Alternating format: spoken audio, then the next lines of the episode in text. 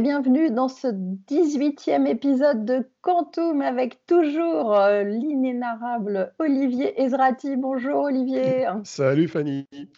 Bon, on est revenu un peu plus tôt que prévu parce que finalement, l'actualité quantique, euh, ça continue. Euh, ça ne s'arrête même plus d'ailleurs. Hein, c'est incroyable. Euh, si on nous avait dit que ça s'accélérerait autant. Et on a encore plein de choses à vous raconter. Alors, la première chose, c'est que bientôt, vous aurez aussi les nouveaux 10 codes Quantum qui repartent sur French Web. avec, dès la rentrée, le premier épisode avec The Alain Aspect. Euh, le monsieur qui a euh, prouvé l'intrication quantique dans les années 80. Et euh, ne ratez pas cette émission parce qu'elle vaut son pesant de cacahuètes, en tout cas. un peu spécial parce que c'est la, plus longue qu'on ait enregistrée. C'est hein. la plus longue, mais elle s'écoute elle bien, super bien. Une heure et demie. Donc voilà, donc ça, on vous publiera dès qu'on a le lien, mais elle a été enregistrée cet été et, on, vous, on, vous, la recommande chaudement comme toutes les autres d'ailleurs, mais, mais celle-ci a un petit. Euh, voilà, elle est, elle est, elle est, c'est Alain Aspect qui est cité par tous les autres scientifiques et personnes qu'on a croisées. Donc, euh, c'est quand même un personnage qui mérite d'être entendu et écouté. Euh, on enchaîne avec un film où ils auraient pu parler de quantique, mais finalement le mot n'apparaît nulle part. C'est Tenet, le dernier film de Nolan. Donc ça y est, toi aussi tu l'as vu. Eh et oui. et, et, et, alors, qu'en as-tu pensé, Olivier? Alors, c'est bien et c'est intéressant, c'est distrayant, hein, comme, pour toi. le côté scientifique est assez olé olé parce que ça, joue avec ce qu'on appelle la flèche du temps. et c'est très différent de tous ces films où on a une machine à remonter dans le temps ou aller dans le futur, comme Back to the Future ou autre équivalent, euh, même Interstellar, hein, qui, manipule le temps. Et là, euh, c'est assez original, euh, mais par contre, quand on voit comment le scénario se déroule, on se dit, euh, refais-le-me, là, explique-le-moi comment ça marche, parce qu'on se dit, mais ça tient pas à la route, quoi. mais c'est marrant. Voilà, il faut le revoir une deuxième fois, je pense, de toute façon. Ouais, peut-être, mais c'est surtout un truc à se donner des nœuds dans le cerveau si on veut le, le lire avec une approche euh, scientifique. Sinon, c'est un, sinon, c'est un film distrayant. Euh, qui est assez marrant d'ailleurs, s'il y a quand même un point avec le quantique à la fin. Il y, a, il, y a, deux ou trois citations à la fin qui rappellent des discussions philosophiques euh, sur euh, la physique quantique, mais je ne vais pas dévoiler euh, oui, oui, oui, Après, après on n'est pas dans le vocabulaire euh, scientifique très pointu du, et, on ne cite pas le quantique dans ce film-là, alors qu'il ça aurait pu. Il, ça n'apparaît pas. Euh, non, mais il cherche même pas à rendre le truc crédible scientifiquement. souvent, tu sais, il y a un scientifique qui baratine un truc dans un film, qui vous explique oui, alors voilà, il se passe ça, ça, ça. Là, il même pas. Il y a juste une espèce de boîte boîte où tu rentres dedans et tu ressors et il se passe quelque chose. Le tourniquet, en fait. Hein, une espèce de tourniquet, à la con. Mais c'est pas sérieux, c'est pas grave. C'est, Tu sais, dans un film, il y a une technique euh, que, que, que j'ai découverte en lisant des, bouquins sur le cinéma qu'on appelle un MacGuffin. Je ne sais pas si tu connais le MacGuffin. C'est une technique qui a été utilisée par Hitchcock euh, dans les années 50. Et c'est une technique qui consiste à mettre en fait dans un film un truc, euh, on ne comprend pas ce que c'est du début à la fin, ça, nous, ça attire notre attention, mais en fait ça détourne l'attention mais c'est pas le vrai sujet du film. C'est les trois coquillages dans Demolition Man. Exactement, exactement. C'est les coquillages dans les toilettes. Euh, c'est la valise euh, qui est euh, qui est portée par quelqu'un du début à la fin du film. On ne sait pas ce qu'il y a dedans.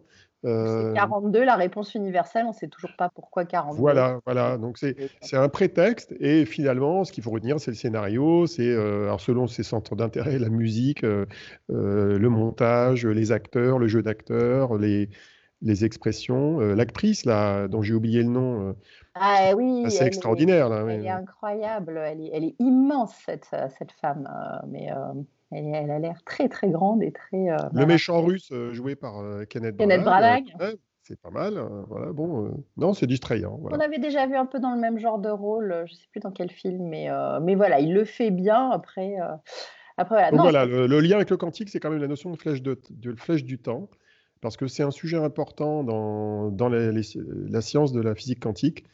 Euh, c'est de savoir est-ce qu'on peut revenir en arrière dans le calcul quantique, euh, qu'est-ce qui va en avant, qu'est-ce qui va en arrière. On, a vu des publications scientifiques récemment qui, portaient sur évidemment la physique des particules et pas sur le, monde macroscopique, mais qui euh, mettaient en avant et montaient en épingle une notion de remontée dans le temps. Donc voilà, ça permet de faire le lien entre l'actualité scientifique et l'actualité cinématographique. D'ailleurs, on parle de réversibilité dans le quantique. Euh, est-ce que, est que du coup, ça en fait partie? C'est ça. C'est euh, si on a le résultat, on peut revenir au début et du, calcul et vice versa. Ça pourrait, oui. Ça pourrait. Mais bon, mais on n'est pas prêt de voyager dans le temps. Vous excitez pas. Je vous, je vous entends déjà penser derrière vos, vos casques. Euh, c'est pas, profiter de votre Temps. profiter de votre temps plutôt qu'essayer de le remonter, quoi. C'est ça le truc. Exactement. Et comme on dit, c'est euh, ne pas avoir de regrets, c'est ni remords ni regrets. Euh, passons à la suite. Et la suite, eh ben, c'est dans les bonnes nouvelles. On a enfin le mot plan quantique qui est sorti dans le plan de relance annoncé par Jean Castex, notre Premier ministre, ce jeudi 3. et donc, donc voilà, qu'est-ce que tu tu peux nous dire de ça? C'est une bonne nouvelle, non, Olivier? Ou pas? Bah, C'est une nouvelle qui était prévisible, en tout cas pour ceux qui suivaient les avancées du plan depuis quelques quantique euh, qui est en gestation, il faut le rappeler, depuis le mois de janvier dernier, hein, euh, suite à la publication du rapport Forteza le 9 janvier. Euh, il était écrit quasiment dans le marbre, et il se trouve que le Covid a c'est-à-dire que le Covid a, entraîné l'intégration du plan quantique dans le plan de relance, alors qu'au départ, c'était un plan isolé, quoi, qui qui, pas forcément de lien avec d'autres plans. Et on se retrouve avec, euh, je sais pas, une dizaine ou une douzaine de plans technologiques qui sont dans un axe intéressant, dans la parole en tout cas du président de la République et du Premier ministre, qui consiste à dire on ne va pas investir uniquement pour sauver les meubles des entreprises existantes, comme dans l'automobile ou l'aviation ou d'autres secteurs.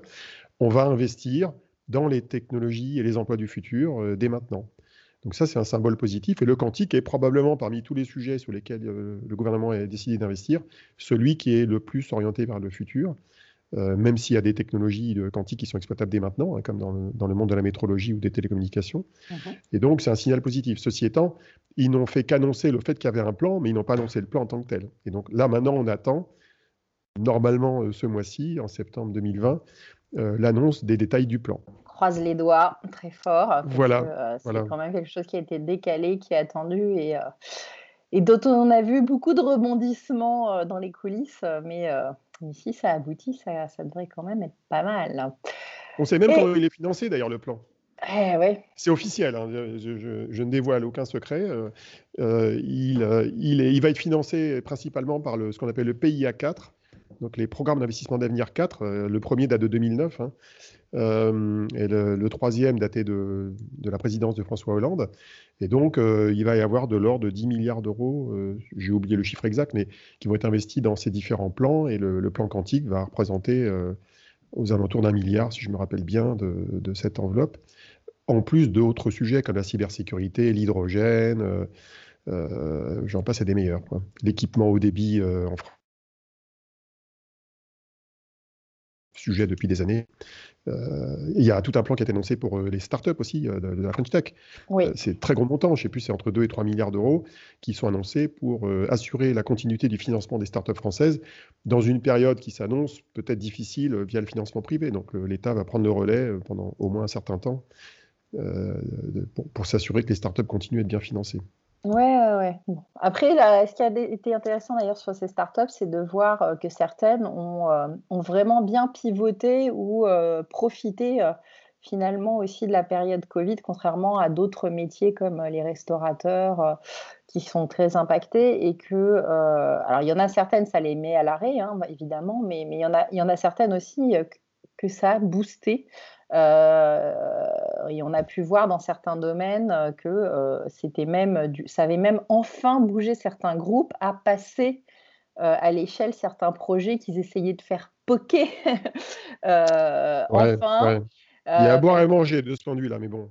Non, c'est clair. Mais c'était intéressant parce que du coup, il y en a qui se sont quand même reposé des questions et entre autres dans tout ce qui est supply chain, par exemple, la livraison, euh, il a fallu revoir plein de choses. Et, euh, du coup, bah, ils disent qu'ils ont gagné 5 à 7 ans parce que euh, ça a activé des process qui étaient bloqués parce que bah, ça vivotait, ça marche. Et, et mmh. voilà. Et là, il a fallu se mmh. dépêcher de trouver comment mieux livrer plus vite et plus, avec plus de performance. Donc, c'est pas très quantique tout ça. Non, c'est pas très quantique. Donc, Mais c'est quand même intéressant, Olivier. Oui, bien sûr, bien sûr. Bah, l'entrepreneuriat. Ouais, ouais. l'entrepreneuriat est lié au quantique, évidemment, puisque dans le plan quantique, il y a tout un, un, volet euh, qui méritera de se développer d'ailleurs sur l'aide aux startups euh, du secteur, qui vont avoir besoin de gros financements sur le long terme. Donc, on va retrouver des problématiques euh, d'entrepreneuriat aussi dans ce sujet-là. Et d'ailleurs, pour revenir au quantique, du coup, hein, parce que c'était quand même l'objet de cette émission aussi, c'est l'arrivée très bientôt, tadam, roulement de tambour, du troisième livre, euh, Comprendre l'informatique quantique d'Olivier Zrati. Je ne sais, pas, pas qui est cet Olibrius. Je ne sais pas qui c'est, mais, mais, alors euh, voilà, le gars, il écrit euh, des milliers de pages sur le sujet. Il a compilé, compilé plus de 1500 documents les trois dernières semaines, et non, pas sur la... Cinq derniers mois, cinq derniers mois. Les cinq derniers mois. Non, mais c'est facile, quoi. Euh, donc voilà, donc il arrive enfin ce bouquin. Euh, tu t'es mis d'ailleurs une deadline pour le finir, euh, pour le finir, parce que sinon je pense que tu continuerais à écrire des pages et qu'il était temps que ça s'arrête au moins pour quelques temps. alors, est-ce que tu peux nous dire un petit peu comment ça s'est passé ce relooking? Parce que là, c'est pas juste rajouter quelques pages et quelques chapitres, c'est finalement, il y a quoi 30% du livre supplémentaire oh, plus, que ça, plus que ça, plus que ça. En fait, c'est un livre Covid. Bah oui, parce, bah oui, parce que c'est non, ça livre. parle pas de Covid. Mais non, mais c'est un livre euh, syndrome Covid. Il a bénéficié du fait que quand même pendant cinq mois, j'étais quasiment euh, cloîtré chez moi comme plein de gens. Enfin, en tout cas les deux trois premiers mois. Et donc j'ai tiré à profit cette immobilisation physique qui était entrecoupée de quelques zooms de temps en temps par la lecture et l'écriture sur ce sujet. Bon, j'avais quelques choix. Hein. J'avais éventuellement la mise à jour des guides startup, mais j'ai choisi de mettre ça en veilleuse parce que s'occuper de l'écosystème des startups en pleine crise du Covid, c'était peut-être un peu casse-gueule. Je me suis dit que ça valait pas le coup. Donc, je me suis dit, qu'est-ce que j'ai comme sujet? J'ai l'IA, j'ai le quantique. Bah, je vais faire le quantique. D'autant plus que j'avais prévu d'en sortir un tous les ans en septembre. Donc, euh, dès le mois de mars, je me suis lancé et euh, j'ai profité de ce temps pour euh, entretenir et euh, créer des relations avec un très grand nombre de, chercheurs et d'entrepreneurs. On a fait beaucoup d'ailleurs d'entretiens ensemble avec eux et avec elles. Et euh, bah, j'ai vraiment creusé le sujet. Quoi. Et comme c'est un puits sans fond, bah, tu tires une ficelle, tu prends une pelote, tu tires la ficelle en la pelote, tu retombes sur une autre pelote. Et résultat, donc j'ai augmenté de 70% la taille du bouquin en nombre de signes. Alors ça fait de l'ordre de 40% en augmentation en nombre de pages parce que j'ai diminué la police du caractère pour que ça rentre. C'est écrit plus petit, c'est pas C'est écrit un peu euh, plus petit. Non, non, c'est écrit assez gros quand tu imprimes en A4 c'est même imprimable en A5 éventuellement. Mais euh, euh, bon. Bon, ça fait 682 pages au lieu de, 504, Presque 180 pages de plus. J'ai tout réécrit. Hein. J'ai quasiment réécrit toutes les parties. Les deux parties que j'ai les moins réécrites, c'était la partie sur les algos et euh, la partie sur les basiques, disons, de la physique quantique, mais j'ai quand même tout refait. J'ai donné un niveau de psychopathie, parce que j'assume d'être psychopathe de la qualité quand je fais des trucs. J'ai reconverti euh, les trois quarts des schémas en vectoriel, en, en, les dessinant à la main, pour que ça s'affiche bien quand tu l'imprimes en haute résolution. Tu vois, et ça, ça m'a pris les cinq derniers jours, ça. Donc je me suis retapé des portes de Hadamard à la main, euh, euh, des schémas d'algorithmes, de codes de correction d'erreurs à la main. Mais euh, en fait, c'est très pédagogique ça, parce que quand tu les dessines toi-même, tu essayes de comprendre ce que tu fais. Bah oui. D'ailleurs, tu utilises quel logiciel pour faire tes dessins Oh là là, je suis très vieux jeu. Je fais du PowerPoint parce que ça sert à faire des prêts. Donc, ça me sert aussi pour des présentations.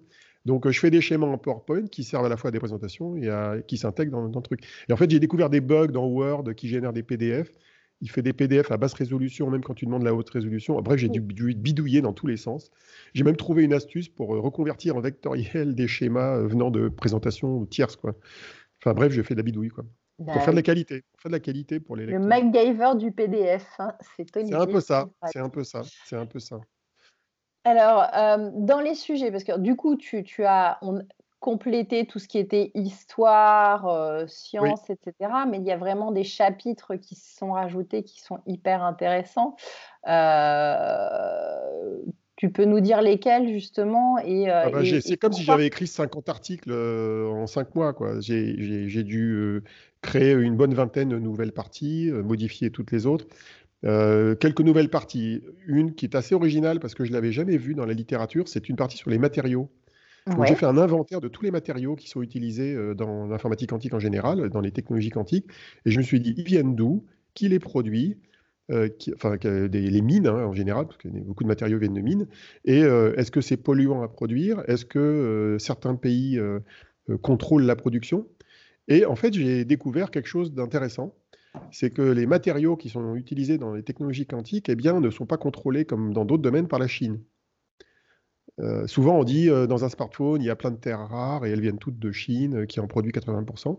Et en fait, il y a une très grande diversité de matériaux utilisés dans les technologies quantiques. Et en fait, la Chine, certes, en fournit quelques-uns, mais pas la majorité. Et il y a une très grande distribution sur la planète, en Australie, au Canada, aux États-Unis, en Europe, en Chine, en Russie, euh, des différentes matières premières utilisées dans les technologies quantiques. voilà, c'est une découverte intéressante.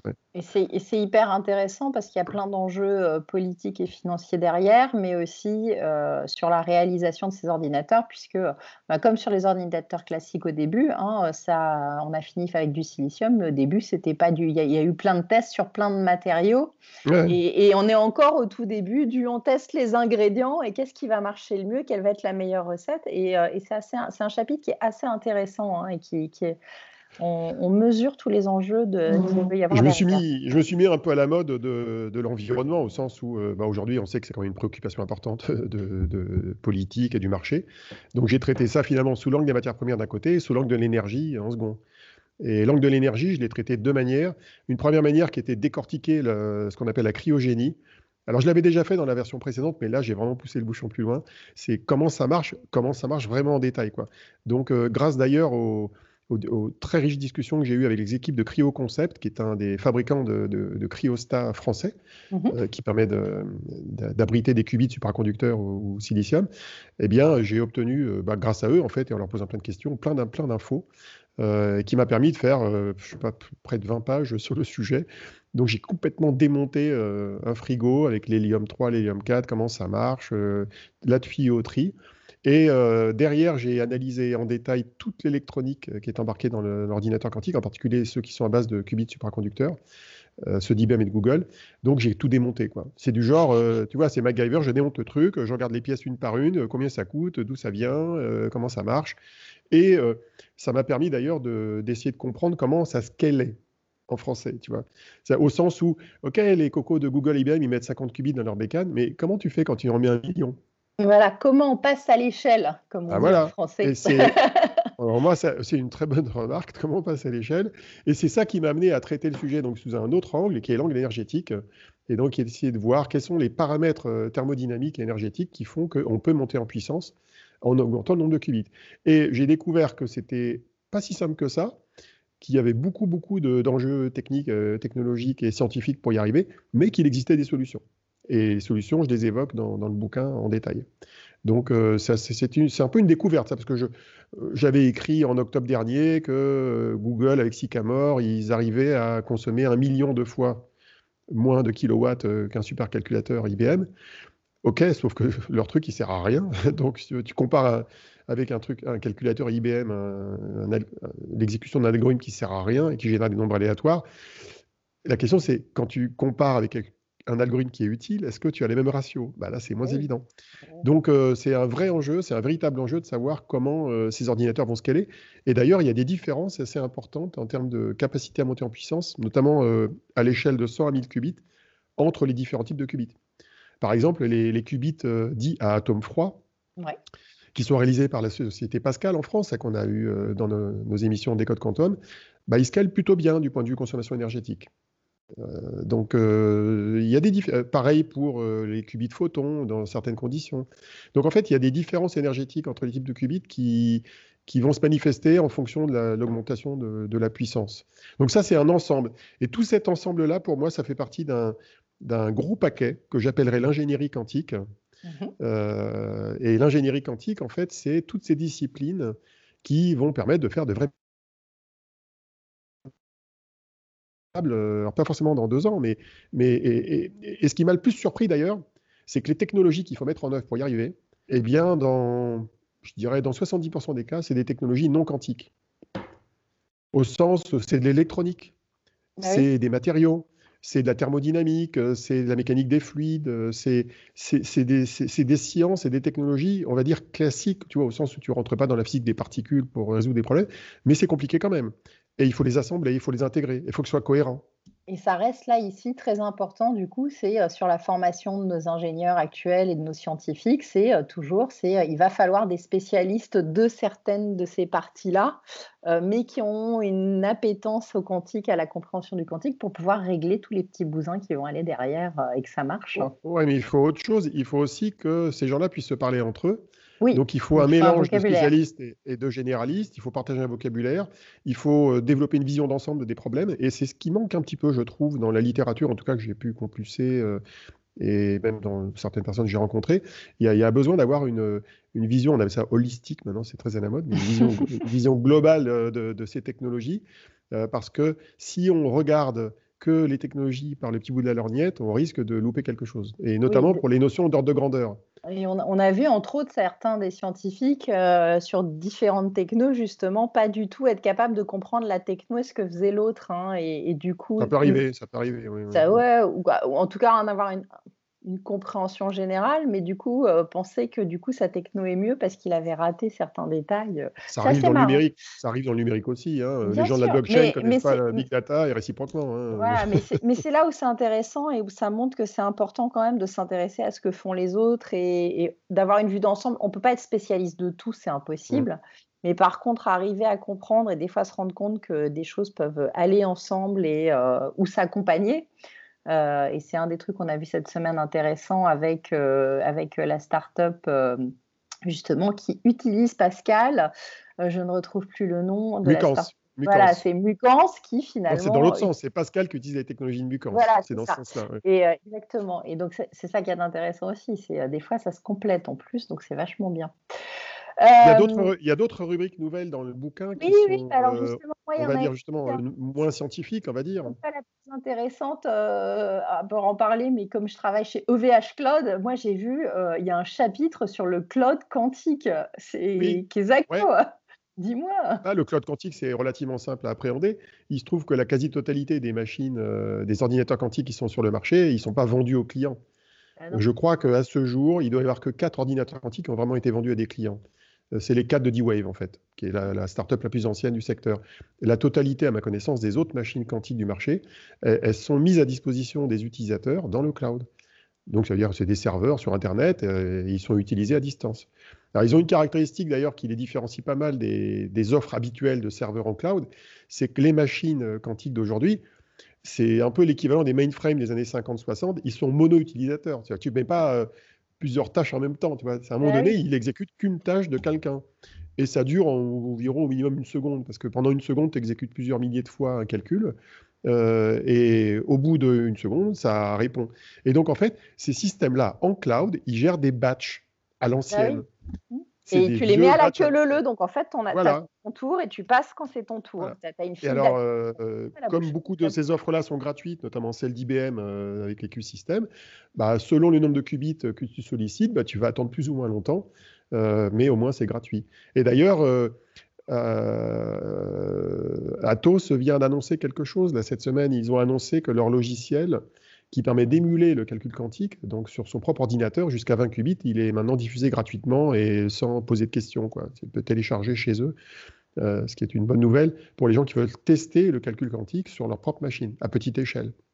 Donc le cloud, oui, c'était un nouveau chapitre. Alors, le nouveau chapitre était justifié, ne serait-ce que par les annonces de Microsoft et Amazon qui datent de novembre-décembre dernier. Ouais. Bon, c'est un peu du vent, mais euh, j'ai décrit le vent, quoi. Attends, ils, mettent, ils ont mis un ordinateur quantique de Newell qui est sympa, mais il y a 6 qubits dedans. Donc, je veux dire, tu vas pas voler très loin avec 6 qubits. Mais bon, mais c'est bien pour faire des tests. Exactement. On se la main. Dans, dans, les autres, on, va revenir tiens, aux startups. Euh, oui. Je vois que tu as pu rajouter quand même pas loin de 100 nouvelles startups alors à l'échelle mondiale. Euh, est-ce que c'est peu ou beaucoup par rapport au nombre de startups qui sortent tous les ans? Est-ce que c'est bien c'est très, Alors, c'est très faible par rapport aux chiffres mondiaux. Euh, je sais pas, il y a 5000 startups dans l'IA. Euh, c'est un tout petit chiffre. Je suis passé de 160 à 265 sociétés. Et en fait, dans mon inventaire, j'ai intégré, non pas simplement les startups, mais j'ai intégré les sociétés existantes, en fait. J'ai intégré tout un tas de PME. E. Bah, j'appelle ça les PME, ce pas des ETI en général, donc c'est plutôt des PME mondiales. J'ai intégré en fait euh, toutes les entreprises que j'ai identifiées de manière un peu laborieuse en scannant des annuaires, en scannant des, des plans quantiques de différents pays. et comme ça, de, progressivement, même en scannant les membres d'associations américaines, par exemple. Il y a des associations de lobbying du quantique aux États-Unis qui ont été créées, donc il y a des membres, j'ai regardé les membres un par un. Je dis, tiens, celui-là, je ne connais pas, il fait quoi? Et quand c'était vraiment des technologies quantiques de seconde génération, je les ai rajoutées dans mon inventaire. Et euh, alors, on, dit qu'il y a une explosion de, la création de start-up dans le quantique. C'est vrai et c'est faux à la fois. C'est-à-dire que c'est vrai dans le financement, parce qu'il y a quelques entreprises euh, qui ont eu très beau financement, comme PsyQuantum, hein, qui est très connu, qui a, qui a eu plus de 100 millions de financement cette année. Euh, mais, euh, mais, en fait, il y a une stabilisation, si ce n'est pas une légère baisse, du nombre de sociétés financées. Euh, comme quoi, il y a des, beaucoup de boîtes qui ont déjà pris des positions. Il y a encore des boîtes qui peuvent être créées, je pense particulièrement dans le monde du logiciel. Mais on n'est pas comme l'IA il y a 4-5 ans, avec une espèce d'explosion en nombre de sociétés. Bon, bah, écoute. Et, le financement est très concentré sur quelques boîtes. Hein.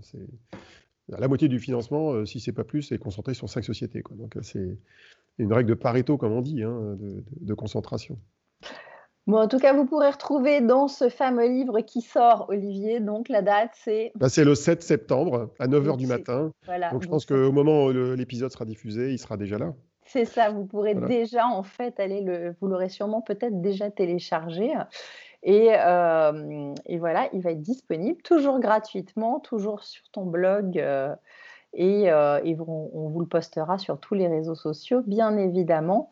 Après, on euh, fera un QCM. Euh, non, mais tu vas leur faire peur, arrête, laisse-les. Ah non, mais ça peut être intéressant. C'est une idée qui me, qui me trotte dans la tête, mais bon, c'est du boulot de faire un QCM, donc j'ai pas encore fait, mais je ferais bien un QCM pour checker checker les connaissances de base. Je suis sûr que même avec un peu d'humour, avec un peu d'humour.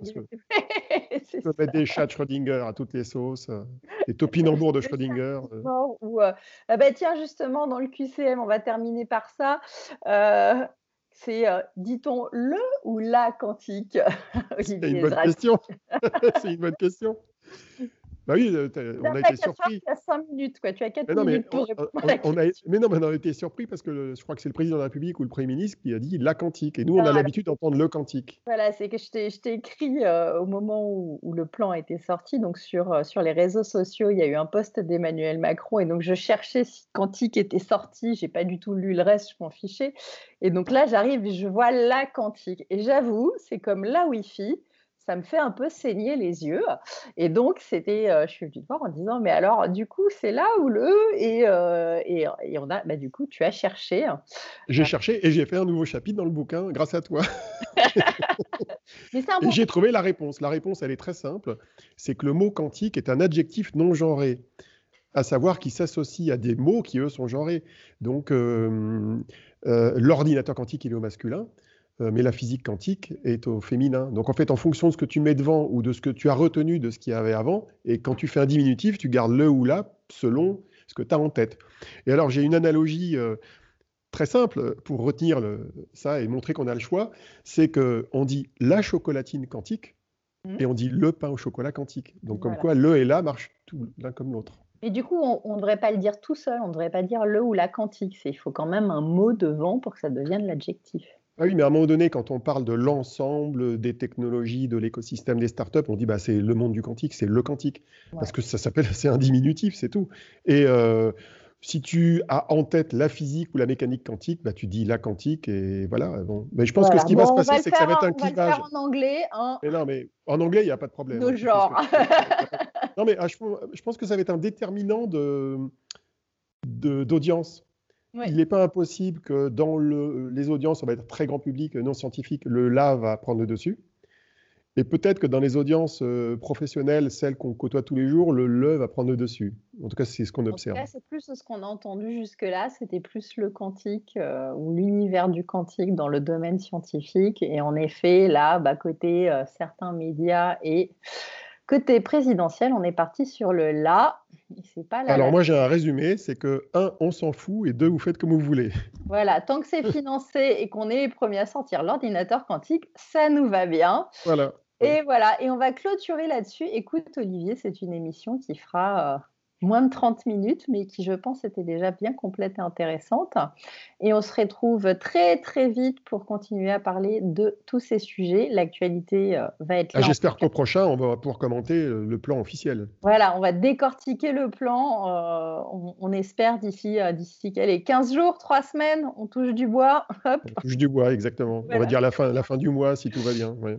Ok, et eh ben merci à tous de nous avoir écoutés. Olivier, euh, très bonne semaine à toi et on se retrouve très vite. Ciao Bye bye